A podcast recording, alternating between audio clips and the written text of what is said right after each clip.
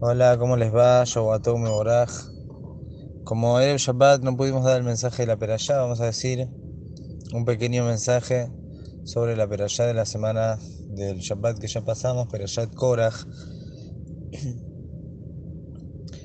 Como todos sabemos, Korach, dentro de su discurso, para convencer a las personas que lo sigan y lo apoyen en su en lo que él quería hacer, que justamente, como nos explica nuestro Jamim, Korach estaba envidioso de el puesto de Aarón a Cohen y la envidia esta le surgió a partir de que Moshe Rabbenu haya nombrado como nací, como principal de la tribu de Levía, Elisafán Menuziel, que era de los primos de los menores, cuando según lo que Korach pensaba y entendía, le debería haber tocado ese puesto a él, entonces en ese momento ya directamente fue por todo y empezó a quejarse por la que una él pensaba que era digno de ser el Kohen o por lo menos el nací. Él, él sintió que acá no se estaban haciendo las cosas como corresponde. Ahora, en el momento que Korach intenta convencer a estas 250 personas que eran personas importantes, como nos relata la Torah, Korach no les dice a ellos su plan real, sino lo que la Perayá cuenta, que era lo que decía Korach. la edad Kulam Kedoshim. Todos somos Kedoshim. Utoham Hashem, Hashem está en el pueblo. Somos todos, somos todos iguales. Umadua Titnaseu al Hashem, porque ustedes van a ser más. Según el discurso de Korach, ni siquiera él debería ser después cabecilla. Justamente, Korach lo que viene a decirle a Moshe delante del pueblo es, somos todos iguales, ¿por qué tiene que haber alguien más que el otro? Y justamente el Natsib Miboloshin explica que los 250 personas estos, realmente lo que ellos querían era acercarse a Boreolam, querían tener esa cercanía que tenía Arona Cohen, hacer el Ketoret, por ello ellos fueron, hicieron el Ketoret aunque sabían que se iban a morir, porque para ellos era como jugarse la vida por esa cercanía de hacer el Ketoret. Ellos tenían una buena intención, se equivocaron en pensar, como vamos a explicar, se equivocaron en pensar de que todos pueden tener el puesto que quieren, no pueden tener la cercanía que quieren.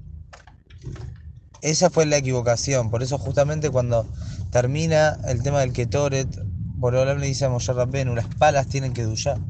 Las palas que utilizaron para hacer Ketoret tienen que duya, tienen santidad. Las utilizaron para hacer Audat Hashem, para hacer el servicio de Boreolán, el servicio santo. Aparentemente, nosotros sabemos que un Sefer Torah que lo escribió un Min, una persona que es renegada, ese Sefer Torah no tiene que duya.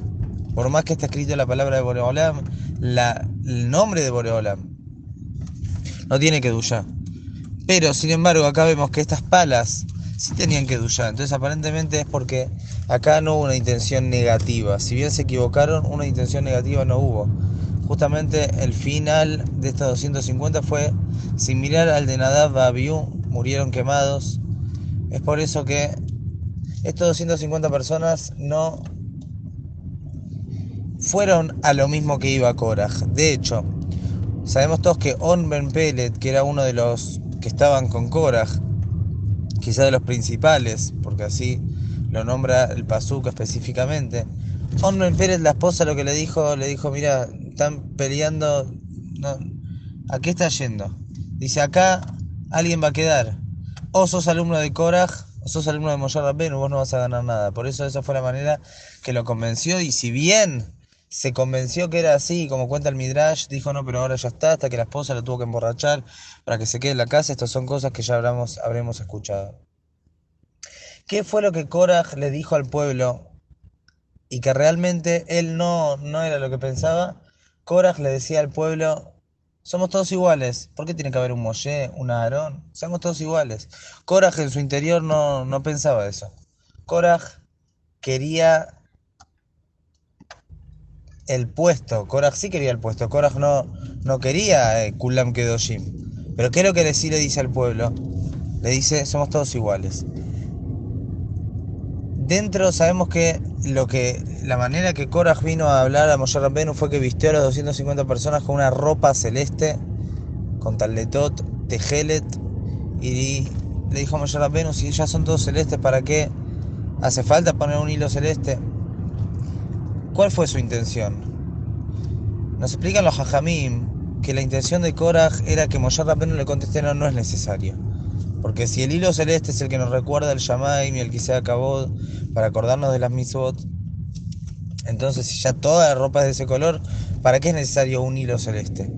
Korah, cuando él iba a escuchar esta respuesta, que él pensó que era la respuesta correcta, le iba a decir, ah, bueno, entonces sí es así. El hilo celeste representa al Hajam, representa a Aaron a Cohen.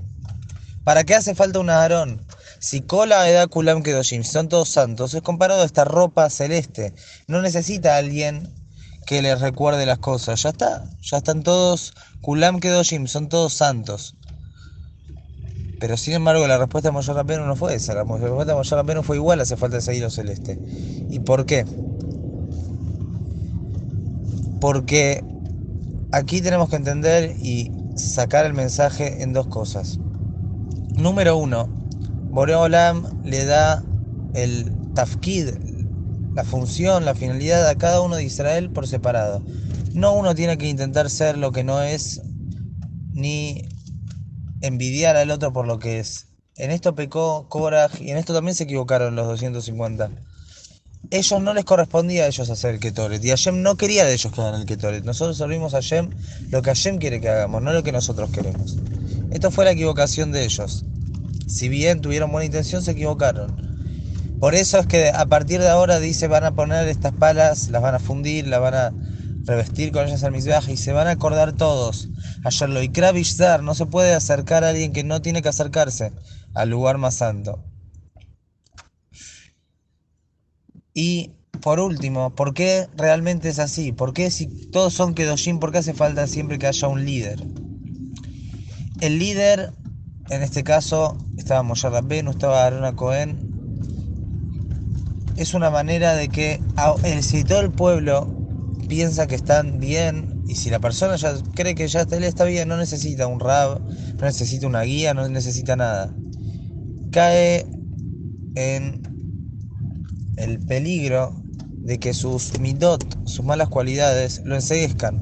Acá, ¿qué pasó con Korah? Si Korah era una persona, un hajam, una persona importante, no pensemos que Korah era un rayá, un malvado que no. Korah no cualquiera puede venir a discutir con Moshe Rabbenu y que lo escuchen. Pero Korach se marió por su envidia y él pensó que seguramente que estaba haciendo lo correcto. Pero la envidia lo marió. Si todo el pueblo piensa que somos todos Kedoshim y no seguimos a alguien, como esa ropa celeste que no le queremos poner el hilo celeste, no hay una persona adelante para seguir. Si caemos en la trampa de las mindotraot, de las malas cualidades, de la búsqueda de cabo, de la búsqueda de deseos, entonces no vamos a tener a quien escuchar. Cuando la persona tiene algún interés personal, interés de cabo, interés de deseo, envidia, todo eso, tiene que ir a buscar a alguien de afuera que no esté en su misma posición para que esa persona lo guíe. Como nos dijo el Mesilat y Yarim? El Mesilat y Yarim nos dijo, hay que escuchar a los hajamim, pues los hajamim son los que ya salieron del laberinto. Mientras uno está en el laberinto no sabe para dónde ir. Escucha a los hajam, él ya salió, él nos va a guiar. Si nosotros tenemos el sentimiento de que ya sabemos todo, somos todos Kedoshim, cumplimos lo que dice la Akadá, Kulano Hajamim, Kulano Nebonim, Kulano Yodaim Torah, nos creemos que sabemos todo, no hay más peligroso que eso, porque nunca vamos a escuchar a alguien que nos quiera marcar un error. Esto es lo que se equivocaron estas 250 personas. Es necesario que haya una Arona Cohen.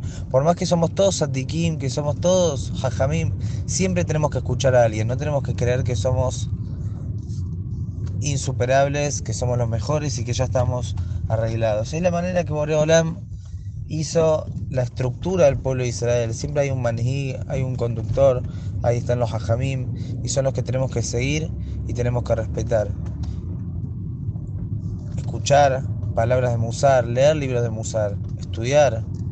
Todas esas cosas son las cosas que nos tienen que ir moldeando y arreglando y nunca pensar que ya está, así somos y ya somos perfectos.